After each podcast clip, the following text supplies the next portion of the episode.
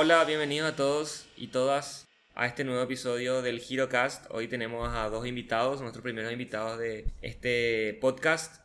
Y le tenemos a dos personas a punto de egresarse de la Facultad Politécnica de la UNA y que trabajan también en Giro. Y la idea es hablar un poquito sobre cómo es trabajar y estudiar al mismo tiempo. Sin mucho más que decir, quiero que ellos se presenten y que nos cuenten un poquito sobre ellos. Así que, Fabri. Hola, hola, yo soy Fabricio Cosia, soy estudiante de Ingeniería en Informática, me faltan dos materias para recibirme, estoy ahí, me falta poquito, ese poquito que más cuesta. Estoy trabajando en Giro hace un año, cumplido y hace poquito un año acá en el equipo. Hago desarrollo backend mayormente y a veces me toca hacer frontend también. Eh, también participé ya unas cuantas veces de procesos de ideación y, y, cosas así. Y básicamente es eso lo que hago acá en Giro. ¿Y Fran, qué tal? Buenas, yo soy Francisco Candia, también soy estudiante de Ingeniería en Informática. Estoy en el mismo caso que Fabri, básicamente. Me falta una materia y también la tesis, obviamente. Y así, estoy en Giro hace tres meses. Trabajo mayormente en front ahora mismo. También suelo hacer cosas de backend. Entonces, eh, la primera pregunta tiene que ver con qué hacían antes de trabajar y cuando estaban en los primeros años de la facultad. Que nos explique un poquito cómo era un día normal en la vida de ustedes antes de empezar a trabajar. Los primeros semestres difíciles, en el sentido de que tenemos mucha carga horaria yo al menos elegí llevar todas las materias comunes a las demás carreras a la mañana. Entonces estaba en la facultad desde las 7 y media hasta las 8 de la noche. 7 y media de la mañana hasta las 8 de la noche. Tenía a veces horas libres, una o dos horas libres entre materias y me quedaba en la facultad. Antes, al principio, volví a mi casa, pero me di cuenta que eso me terminaba cansando más. Entonces tomé la decisión de quedarme nomás en la facultad y, y estudiar ahí. Sí, fácilmente nosotros pasábamos todo el día en la facultad, casi todos los días. Eh, los horarios, ciertas materias eh, tenían más opciones para elegir, pero materias de ciencias básicas en general, porque esas se comparten con otras carreras, pero materias más específicas, así como algoritmia y esas cosas, no, no había muchas opciones para elegir el horario. Entonces tenía que hacer el esfuerzo de eh, cumplir con ese horario, si no, no iba a poder cursar la materia. En mi caso, por ejemplo, yo también soy egresado de, de la Facultad Politécnica. La mayoría de las materias o la, la, carrera en sí está orientada para que sea la tarde. Creo que la mayoría de las materias que yo cursaba comenzaban a la 1, a las 2 de la, de la tarde y iban normalmente hasta las 8 o a veces un poco más inclusive, tipo 9 o 10 dependiendo del profesor, pero como que era bastante continuado. En el caso de ustedes, era como, eh, ustedes eligieron ir a la mañana, ¿por qué razón? O, podían de alguna manera tener un, el famoso un horario más regular dentro de la facu? Yo elegí a la mañana por la costumbre del colegio. Eh, yo estuve en el colegio siempre en la mañana, entonces intentaba, lo que quise hacer con, con la facultad fue terminar lo antes posible todas las materias para volver a mi casa temprano. Pero igual no. Era, e, era muy difícil. Las materias terminaban a las 8, así con 8 eh, de, de, la noche. Era complicado. Otro punto también que, que, influía en el tema de los horarios es el colectivo. Teníamos que, que atender también en, en, qué horario tomábamos las materias, porque sabemos que nuestro país no es un lugar seguro. Estamos expuestos totalmente a asaltos y cosas así que eso es otro factor que, que tenés que tener en cuenta cuando tomas una, una materia. Una materia de la mañana hay mucha más gente en la calle. Por lo general, las clases a la mañana están con más gente también, entonces como que eso te da una seguridad de que no vas a estar solo esperando al colectivo una vez que termines de estudiar. Estaban en la facu básicamente todo el día, ¿verdad? Tenían horarios libres entre clases, era, era súper importante que ustedes solamente estudien. ¿En qué momento ustedes dijeron quiero empezar a trabajar? Y en mi caso, por ejemplo, fue después ya de la pandemia, porque cambió completamente el sistema. A través de la virtualidad, la verdad que nos fuimos liberando un poco más, también ya estábamos en semestres más avanzados, que realmente la mayoría de las personas dicen que desde el cuarto año de la carrera uno ya puede empezar a trabajar un poco más fácilmente. Porque disminuye la cantidad de materias, los horarios son un poquito más amigables y todo eso influyó en mi decisión de empezar a buscar una pasantía. Con el tiempo fui buscando y así fue como llegué a Girolabs. En mi caso fue cuando, también en pandemia, fue en vacaciones ya una vez terminada la facultad. Justamente en, en pandemia no se podía hacer nada, entonces era también encontrar algo que hacer. Ese fue uno, un motivo por el cual empecé a buscar pasantía. Además de que la facultad nos exige tener una cierta cantidad de horas eh, como pasantía. Y también otro, otro motivo fue el haber perdido el miedo de que el trabajo iba a afectar mi desempeño en la facultad. Porque ese fue mi mayor miedo siempre. Que cuando yo empiezo a empezar a trabajar y, y, descuidar la facultad. En sí, el título, llegar al título, haberme esforzado tantos años y de abandonar por, por el trabajo me parecía algo muy, o sea, muy fuerte, digamos. Porque es un esfuerzo de cinco años. Cinco años que estamos ahí dentro de la facultad pasamos millones y millones de situaciones y el, el, trabajo es tentador. Es tentador ganar plata, es tentador tener esa independencia y entonces eso obviamente te puede, puede tentar justamente a, a dejar los estudios, justamente por, por el horario. Y así como dice Fabril, conocemos muchos casos de estudiantes de la facultad que decidieron tomar ese camino de no terminar la carrera y empezar a trabajar ya sea porque no, pudieron, no terminaron la tesis, le faltan algunas, algunas materias por motivos mayores, así como que necesitaban el dinero. Pero no, es algo muy extraño en la facultad encontrar personas que abandonan la carrera por motivos de, de trabajo. Entonces ahora ya podemos empezar el debate un poquito más, más profundo, ya que estamos empezando a hablar de la calidad del estudio, de si es que conviene o no dejar la facultad para empezar a a trabajar o se puede hacer las dos cosas al mismo tiempo. ¿Qué tal la experiencia en la facultad? Yo sé que de repente ustedes todavía están en, vamos a decir, en año estudio, el año que viene probablemente ya empiecen a hacer su tesis, pero ¿cómo ustedes ven en esta etapa en la que están la calidad de la facultad, teniendo en cuenta de que la Universidad Nacional de Asunción tiene la, mejor reputación al menos en cuanto a universidades en Paraguay. Y creo que para considerar el tema si se puede trabajar o mientras estudias hay que ver desde el punto de vista antes de la pandemia y después de la pandemia. Porque es una situación completamente diferente como se maneja ahora. Antes de la pandemia era mucho, mucho más complicado por el tema de la presencialidad. Uno no podía estar en su trabajo y ir a cursar las clases, luego, es un tema muy complicado eso. Pero ahora, por ejemplo, es mucho más fácil. Hay mucha gente que desde su trabajo toma las clases. Le da una libertad mucho mayor a los estudiantes desde ese punto de vista, por lo menos. Por lo menos todo el, el tiempo de traslado entre tu casa y la facultad y la facultad de trabajo, ese tiempo por lo menos es, te ahorras con el tema de la pandemia. Es muchísimo tiempo. Hay muchos estudiantes que vienen de lejos para la facultad. No, no todos vienen en Asunción es muchísimo tiempo que te ahorras ahora por la virtualidad. Sí, también hablando un poquito de, esto que decía Fran, que es normal ver gente que alquila un departamento en los alrededores de, la facultad para poder continuar los estudios. Eh, la pandemia hizo que, que la facultad y, y en, en, realidad todos nos demos cuenta que hay cosas que no necesariamente se tienen que hacer estrictamente de forma presencial.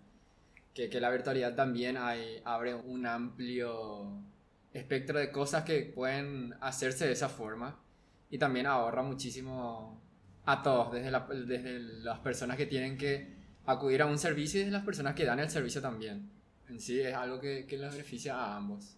Y con relación a la calidad del estudio, eh, si es que pensamos desde el punto de vista de ya sé lo suficiente como para poder trabajar y dejo la facultad y terminar la facultad, ¿Cómo, ¿Cómo ven esa oportunidad de solamente trabajar y ganar experiencia o terminar mis estudios o tener un estudio avanzado y ahí recién empezar a trabajar? Y siempre voy a creer que la mejor forma de seguir aprendiendo es con la experiencia. Vas a aprender muchísimo más trabajando que con cosas un poco más teóricas como lo que, lo que tenemos en la facultad. O sea, eso es desde el aspecto de programación de software y ese estilo. Pero justamente para eso están las pasantías de la facultad. Ellos te plantean que creo que son 300 horas de pasantía, justamente para que puedas ir ganando esa experiencia que te va a ayudar mucho en el futuro. Y por eso no creo que sea necesario dejar la facultad para poder ganar esa experiencia que te va a poder ayudar. No dejar la facultad por, por trabajo creo que no, no es algo que yo recomendaría al menos. Justamente como decía Fran, es seguir aprendiendo. La experiencia te da la oportunidad de seguir aprendiendo cosas que vos ya estabas aprendiendo antes.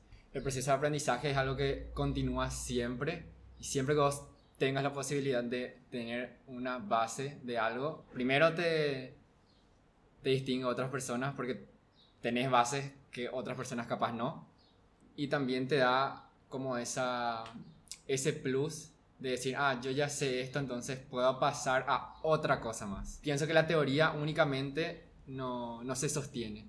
Es algo que se tiene que hacer. Teoría y práctica es algo que tienen que estar en conjunto siempre. Las 300 horas de pasantía que, que, exige la facultad es algo meramente protocolar. Pienso que tienen que haber materias que tengan ese acompañamiento eh, de teoría y práctica. Creo que una, una forma de, de, de implementar esto es tener materias que de alguna forma duren más de un semestre, porque sabemos que el semestre es corto, el tiempo es corto, y muchas veces solamente la teoría ya ocupa todo ese tiempo. Estaría bueno como tener ese espacio extra de donde vos puedas realmente aplicar todo eso que vos fuiste viendo a lo largo de todas las clases. Mi pregunta nomás es, ¿hasta qué punto de responsabilidad de la facultad que nosotros aprendamos la práctica? O sea, yo también siento que si bien a la facultad le faltó un montón de práctica, también siento de que no hay espacio como para hacer esas prácticas porque también estás estudiando. Entonces, ¿hasta qué punto ustedes piensan que es responsabilidad de la carrera generar esos espacios de práctica y hasta qué punto es responsabilidad del alumno de desenvolverse también en otros ámbitos, tener sus side projects, tener sus proyectos en casa o ir aprendiendo por su cuenta? ¿Qué, qué, qué piensas? Para dar un ejemplo positivo, por lo menos de la facultad, creo que lo primero que me viene a la cabeza es la materia de ingeniería de software, que así como decía Fabri, que dura más de un semestre es un ejemplo perfecto para eso porque es una materia donde vos vas desarrollando un proyecto durante tres, tres semestres en tres materias que están todas una conectada una a otra. Va haciendo siempre el mismo proyecto y la verdad que siempre voy a comparar de que es lo más cercano a lo que sería un trabajo real en una, en una empresa o en un lugar de trabajo. Creo que lo que es, respondiendo a tu pregunta, Rodri, de hasta dónde tienen que abarcar la facultad. Hubo semestres en la facultad, no, no, no solo semestres, varios semestres donde no llegamos a programar casi nada por 3, 4 semestres, creo. Esa clase, esa clase de tiempo por lo menos podríamos haber hecho algún tipo de programación. Eh, y hablando un poquito de esto que decías, Rodri, de hasta qué punto la facultad es responsable, yo creo que es muy responsable. En materias, ciertas materias, no en todas. Un ejemplo, no puedes tener una materia donde ah, esto ya es algo un poco más un poco más complejo, digamos, donde es ciertas estructuras de datos como pilas y colas en papel. No puedes. ¿Por qué? ¿Entendés? ¿Por qué, ¿Por qué vas a dar en papel? Yo entiendo, puedes dar teóricamente el funcionamiento de, esas estructuras de datos, sí, correcto, tenés los libros donde te explican cómo funciona, pero ¿por qué tenés que estar programando en papel? E, es una pérdida de tiempo hacer eso. Es una pérdida de tiempo, pierde tiempo tanto el profesor como el alumno. Si es que como institución vos no estás preparado para cumplir un programa de estudio como tiene que ser, yo creo que tendrías que buscar al menos una vuelta y tratar de plantear el contenido de, otra forma. El papel nunca se, va nunca se va a comparar con lo que es la vida real. El papel no te muestra problemas que, que sí surgen cuando estás programando realmente. Entonces, por ese lado es responsable. Yo no te digo que otras materias como donde te, te, donde te enseñan, no sé, cómo funciona los distintos procesos que corren en, en una computadora puedas, entonces te, te metas y veas cada proceso, no, eso, eso también es, es- tenemos que bajar a tierra de, de qué es posible y qué no es posible. Eso ya es un poco exagerado, digamos, decir, no, la facultad también me tiene que demostrar esto. Porque somos, ingresamos 60 personas, en, la, en, en ingeniería en informática al menos, 60 personas al año. Eh, son 60 personas que vas a tener que tener en cada clase. Es imposible hacer un trabajo individual para cada uno para mostrarte cómo funciona tal o cual cosa. Pero sí, hay cosas que no pueden pasar. Está esto de programar en papel por la excusa de que hay, la- hay laboratorio pero no hay tiempo y cosas así, porque ciertas carreras tienen prioridad en usar un laboratorio de informática que la propia carrera de informática. Creo que también pasa por, un, por una cuestión estructural que hay que sentarse y tomarse el trabajo de hacer. Para mí tiene mucho sentido el tema de que hay materias que son teóricas y hay materias que son teóricas pero necesitan práctica, que esas prácticas no están acompañadas en el método de evaluación, en la forma de, de enseñanza. Si vamos a hacer base de datos, perfecto, tenemos que, tenemos que hacer un query SQL para, para poder probar realmente que eso funcione. Tenemos que crear la base de datos, crear la estructura de datos, poner las restricciones y todo lo, lo necesario para poder probar si es que realmente la teoría es así como, como dicen los libros. Yo creo que eso, eso tiene muchísima razón.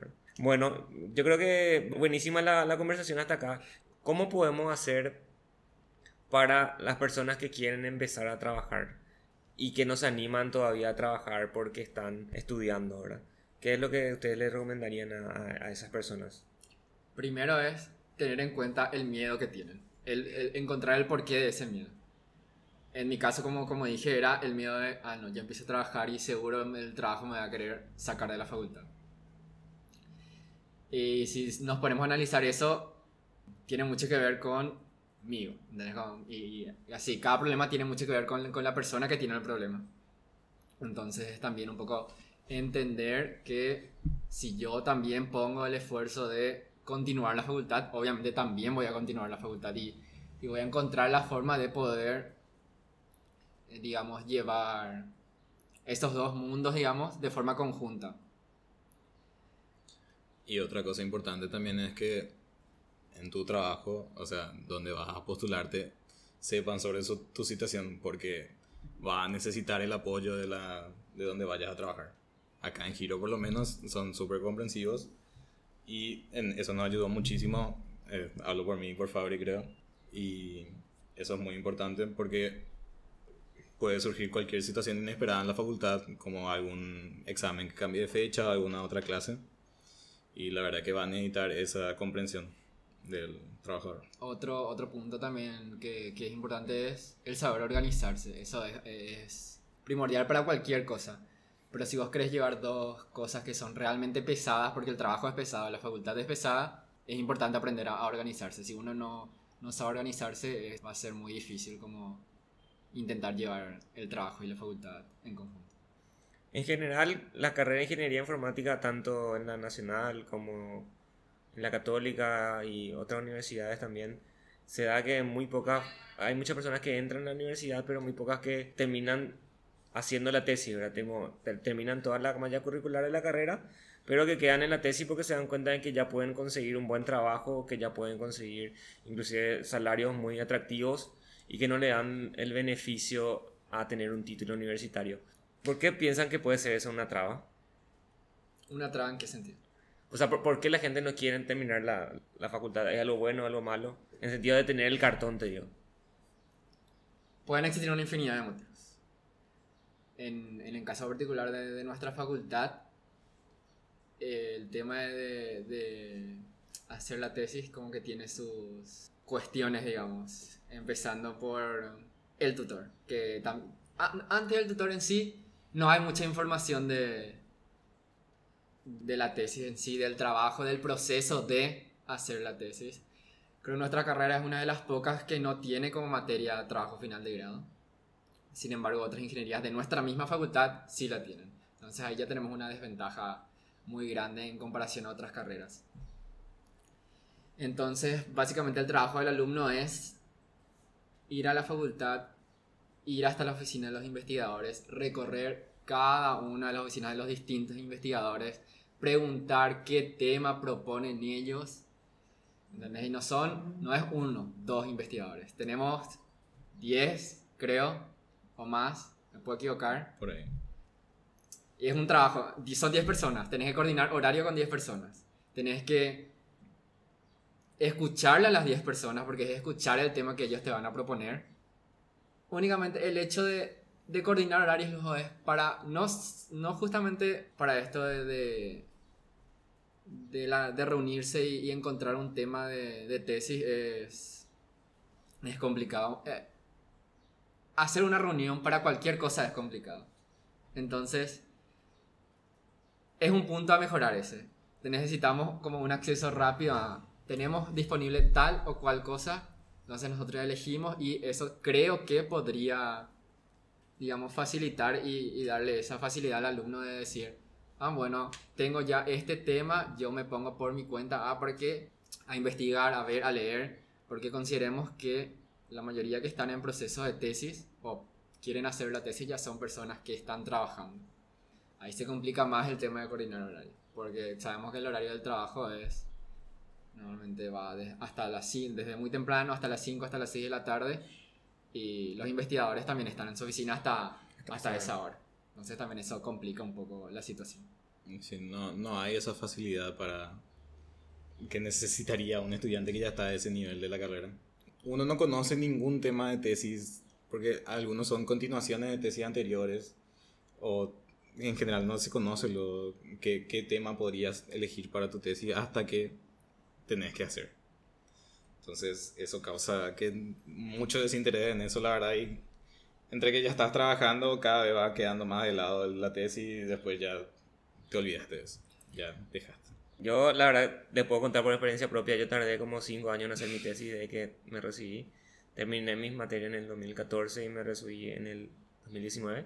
Sé perfectamente lo que hablan en el sentido de que es muy difícil empezar algo que es nomás luego de por sí difícil y que tiene un montón de fallas y cosas a mejorar.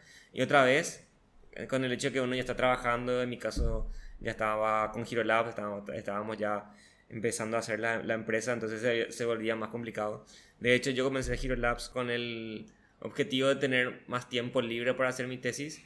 Resultó ser que el emprendimiento requiere más tiempo de lo que requiere un trabajo normal, entonces ese fue uno de los problemas que yo tuve. ¿verdad? Le animo a que, bueno, continúen la tesis. Para mí el, la discusión siempre está en si es que se puede trabajar y estudiar al mismo tiempo. En mi experiencia, bueno, yo ya terminé las materias más- hace más de 7 años, ¿verdad? Todo este tiempo que estuve fuera de la facultad, nunca pude dedicarle el mismo tiempo al estudio como cuando estaba en la facultad. ¿verdad? Dedicarle esos 5 años de, ponerle 3 o 4 años de estudio de que empecé a trabajar cuando todavía está en la facultad, creo que es el único momento en que uno tiene para realmente hacer solamente lo que tiene que hacer, que es estudiar. Muy difícil en otro momento de la vida, uno tiene solamente la oportunidad de estudiar.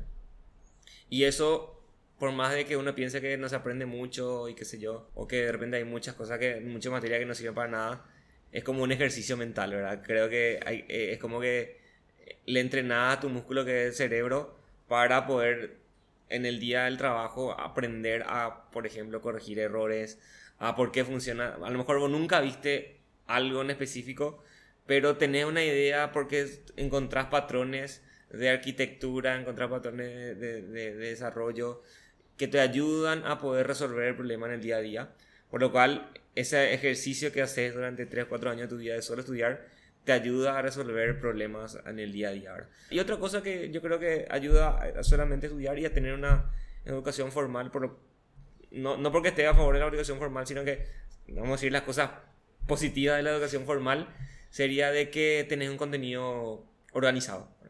Que podés ir por cada materia y por cada área de, de conocimiento de, un, de una carrera y aprender bien organizadamente, de alguna manera, la, la teoría que uno tiene que tener. ¿verdad? En el caso de los freelance, que también en Giro tenemos los, los freelance que tienen otras, otras características con lo positivo y lo negativo, es que de repente pueden, pueden aprender lo que ellos quieren y profundizar en, ciertos en ciertas, ciertos conocimientos, pero de repente no tienen algunas bases que son fundamentales para poder seguir aprendiendo.